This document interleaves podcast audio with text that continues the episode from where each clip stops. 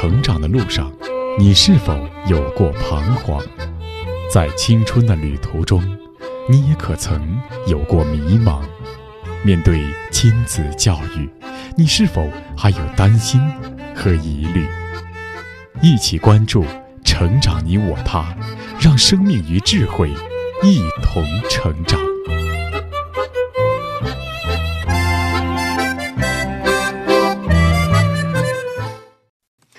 愿生命与智慧一同成长。海内外的各位听友，大家好，欢迎来到《成长你我他》，我是您的朋友钟庆。听众朋友，有一句我们很熟悉的口号，叫“再穷不能穷教育，再苦不能苦孩子”，表明的是，无论在任何艰难的条件下，我们都需要重视教育，为教育投入的决心。但是，教育的穷与孩子是否吃苦，是不是存在着必然的联系呢？因为我们也会发现，有一些父母虽然自己贫穷，但是他们省吃俭用，为的就是不让孩子受一点点苦。可养育出来的孩子却不知道感恩、贪得无厌，甚至心安理得的啃老，反而是一些从小吃苦、懂得柴米贵的孩子，知道心疼父母，也有大出息。因此，与之相反，也有人将那句口号改为：“再穷不能穷教育，再富不能富孩子。”实际上，物质条件虽然是教育的环境之一，但对于孩子来说，物质的匮乏并不一定能够夺取心灵上的富足与童年的快乐。教育的穷乏与富足，关键并不在于物质的多与少，而更在于心灵和精神世界的丰富与否。这一点，从很多名人小时候的故事都能得到印证。这段时间，我们的节目诵读的是作家阮梅所著的《一个女孩朝前走》一书，写的是扶贫书记、七一勋章获得者黄文秀。她的幼年时期，黄文秀的家庭很贫穷，那么他们是如何看待贫穷的呢？今天的节目，我们就来聆听《一个女孩朝前走》的第八章《饥饿的天空》和第九章《金黄色的假期》，播讲时代。第八章，饥饿的天空。劳动最光荣，爸爸说。兄妹三个回了家，爸爸派给的家务活人人有份儿。放下书包，他们各拿各的劳动用具：劈柴的劈柴，扫屋的扫屋，摆筷子的摆筷子。饭前饭后做好各自的家务活，谁也不会偷懒贪玩儿。趴在奶奶背上长大的秀儿，睡过百家床，吃过百家饭。他在学校吃的零食是同学给的，用的作业本是老师送的。学校要交杂费了，家里没有钱，哥哥就骑了矮马上山采些野果子，到集镇上换钱。当然了，哥哥采的果子，秀儿也会分给同学吃。秀儿喜欢跟着哥哥跑，一天两顿吃不饱了，懂事的哥哥会带着妹妹们到野山上去，山上野果多。芭蕉果、枇杷果、黄皮果、木瓜果、鸡石果、牛肝果，数也数不清。黄黄的鸡石果虽然名字不好听，但味道可好了。这种学名叫番石榴的鸡石果，秀儿最喜欢吃。一天早上，秀儿赶着哥哥的脚窝往山上跑，她实在太饿了。香香甜甜的鸡食果很快下了肚，只是还没等坐上哥哥的小矮马。秀儿就躺倒在了地上，秀儿趴在哥哥的背上，一路哎呦哎呦的回到家。爸爸赶忙跑到路边扯回一株五色梅，剪了根须泡水给秀儿喝下。下次记着，这个不能多吃，吃多了会胀气的。爸爸说：“再去山里啊，多摘消暑的牛肝果吃，随你吃多少。”爸爸的话可不是乱说的。再到野山上，秀儿不敢再吃鸡食果了，她吃哥哥帮她摘的牛肝果。哥哥递过来的牛肝果尚未成熟，小小的、酸酸的，秀儿一口一个。咱们吃不完的牛肝果可以卖给外面来收购的人。牛肝果真正成熟的时候，哥哥告诉小娟儿，小娟儿告诉秀儿，他们三个人勤手快。当天就采下一袋，试着来到镇上找人买。找谁呢？就找做腌酸奶的郑阿姨好了。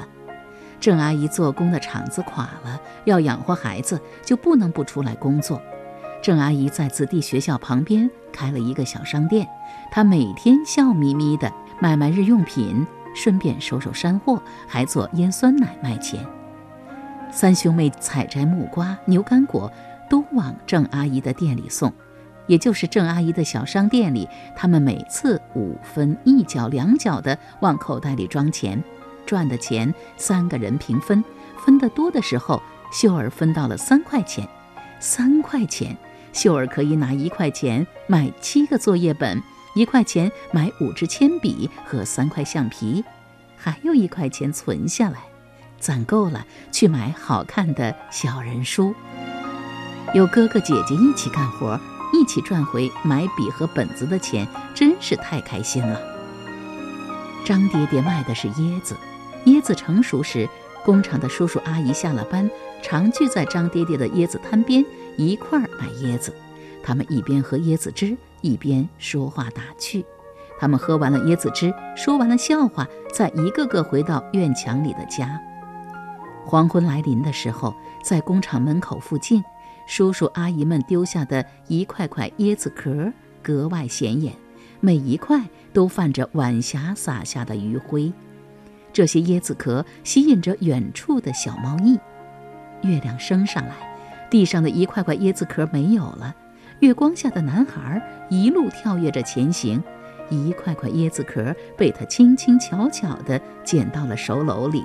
贸易哥哥捡，在远处等哥哥的秀儿不敢去捡，那可是学校门前，被同学看到会笑话的呀。可哥哥不怕。路人丢弃的能卖钱的废品，无论是不值钱的塑料瓶，还是值一点钱的破铜烂铁，哥哥都敢捡。哥哥，到学校门口捡，你不怕别人笑话你吗？回家的路上，秀儿问哥哥：“捡废弃的果壳，不偷不抢。哥哥把这些东西卖了，不光有钱呀，买本子了，还保护了环境呢。谁说丑啊？劳动最光荣。”哥哥笑呵呵地说：“哥哥捡的最多的不是椰子壳，而是牛肝果，那可是哥哥小贸易最大的买卖。捡回牛肝果，垂下牛肝果的皮来卖大钱。哥哥只要到野山去捡牛肝果，就会捡回很多，多到不得不用爸爸的两匹矮马去驮。捡了牛肝果归家的哥哥很神气，不等歇一口气。”哥哥就会用铁锤重重地捶打牛肝果的皮。牛肝果的皮呀，只要捶扁了才能卖，能卖好多钱呢。满头大汗的贸易哥哥骄傲地对秀儿说：“哥哥卖力地捶着牛肝果，一不小心捶到了手背，血从皮肉里渗出来，手背立马红肿了起来。接着锤，这一点伤没什么关系。”爸爸可不心疼，他走到路旁，采摘一把五色梅的叶片，细细捣烂，沾酒水揉揉，敷在了哥哥的手背上。手背痛处的肿胀，第二天就消退不少了。哥哥，打这么多牛肝果皮有什么用啊？秀儿摸了摸哥哥受伤的手背，见贸易哥哥不停地敲打牛肝果，伤了手还要打。秀儿心疼，也很好奇。牛肝果啊，不只有果肉好吃，它全身都是宝呢。果子皮能做胶鞋用，剩的果核啊，可以用作柴火来烧呢。哥哥像爸爸一样，三句话不离勤俭节约。读初三的贸易没有住校，他舍不得拿家里的钱交餐费，即使交得了，他也决定不住校。住校了，谁帮着妈妈做饭？谁一大早去割青草、扯野菜、喂鸡喂鸭呢？哥哥做饭做的大多是玉米糊，顶多再用红薯叶、空心菜、黄瓜藤做点菜。没有菜了，哥哥还得想方设法去找。野山上有百花菜，有雷公根。如果运气足够好，有时候还能从很远很远的水渠里抓来活蹦乱跳的鱼虾和新鲜的田螺。有一天风大雨大，妈妈的晚饭摆上了桌，等了好久还不见贸易哥哥，爸爸着急了，担心他不小心溺了水，又担心他被人欺负挨了打。妈妈也担心哥哥，跑出家门找哥哥。茂义在哪里呀？茂义，你在哪里呀？妈妈叫遍了整个平坡村，没有贸易的应答。直到很晚很晚，哥哥欣喜的声音被风儿卷进家门来。鱼，好多的鱼！他满身是水，背上背着一个沉甸甸的袋子。小娟、秀儿看着哥哥把袋子扣在水桶上，好大一桶鱼，有糖角鱼、罗非鱼、大头鱼，长得足有一根筷子长。这么多鱼啊！你是在哪个鱼塘里偷的？你给我快点还回去！爸爸跑到灶间，操起一根木柴棍，指着蹦到脚边的鱼，追赶着哥哥打。被追赶的哥哥笑了。这一次的收获太大，大的爸爸竟怀疑鱼是偷来的。贸易哥哥怎么可能偷鱼？小娟儿不信，秀儿也不信。鱼当然不是偷来的。不带两个妹妹上山时，茂义哥哥会和村子里的好朋友秘密约好去野塘子钓鱼。今天的雨实在太大，一个野鱼塘竟然泛塘了，很多的鱼从上游过来，自己跑进了哥哥的蛇皮袋子。有什么法子呢？不捉都不行。爸爸一称有十斤多，秀儿高兴地围着鱼转圈，可爸爸不高兴。是偷的还是找人要的？爸爸还是不放心，抓着茂义，连夜一家家找到那些同学问。直到同区的几个人全部证实了，爸爸才带着茂义回家睡觉。哥哥带妹妹们去捡田螺，哥哥知道哪里的田螺最多，田螺捡多了也会挨爸爸的骂，可是哥哥不在乎。两个妹妹吃不饱，总得想方设法让妹妹们多吃两口，哪怕是一颗田螺煮汤，碗里的味道也是香的呀。在爸爸爱怜的骂声里。哥哥捡拾了所有能捡拾的。这一年捡废品的人多了，村子里很难有什么可以捡了。玻璃汽水瓶、铝皮饮料罐都没有了。不要小看了这些瓶子盒子，丢在路上是垃圾，捡回来能换钱呢。到工厂附近的马路边捡，这样的瓶子啊有很多。哥哥对小娟和秀儿说：“机会又来了，村子里来了一个胖胖的小贩。”奇怪，他不收别的，专收土芒果核。土芒果核两毛钱一个。小贩说：“土芒果的核埋在土里就可以发芽。”晚上，这个消息两个妹妹都知道了。对了，学校里就有两棵扁桃树，扁桃就是土芒果呀。小小个儿的土芒果，只有鸡蛋那么大，可里面的核好大好大。哥哥去捡，秀儿也想去，可是有同学看见会很难为情。等到月朦胧，树朦胧，夜幕降临了，秀儿约了小娟姐姐出发了。第二天，俩姐妹发现，不仅卷坊学校有土芒果树，挨着卷坊学校的职业学校那里也有，有好多呢。三兄妹捡来的芒果核全卖给了小贩，换回了好些。买笔和本子的钱。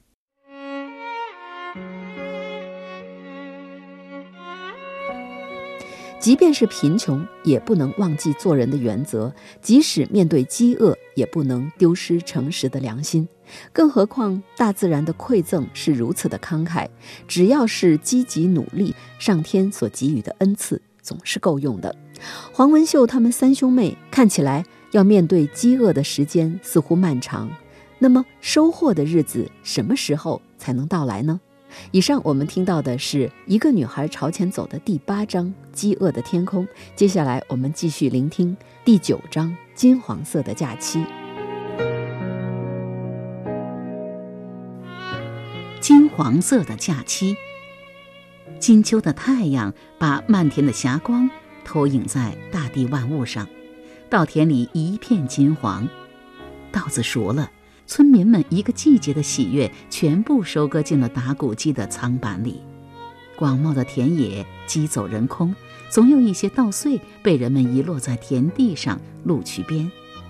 阳光映照的田野，稚嫩的歌声轻舞飞扬，小嘛小儿郎，背着那书包上学堂，不怕太阳晒，也不怕那风雨狂，只怕先生骂我懒呐，没有学问，无颜见爹娘。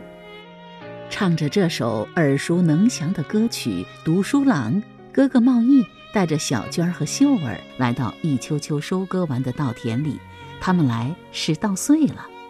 跟着哥哥姐姐跑来跑去的秀儿翻来覆去唱着这首最喜欢的《读书郎》。他才读一年级呀，怎么可能会唱那么多？他也不敢在学校大声唱，不敢在两棵扁桃树下大声唱。他怕唱不过那些穿着蓝莹莹的运动衣衫、挺直着小身板说话唱歌的小哥哥小姐姐。秀儿喜欢唱歌，那首《壮家少年在红旗下成长》的歌是他听着学会的。壮家的少年像春天的花朵，像茁壮的秧苗，沐浴着灿烂的阳光。两姐妹甜甜的歌声在山野里回响。稻田一秋秋，哥哥划分好大家的劳动地盘。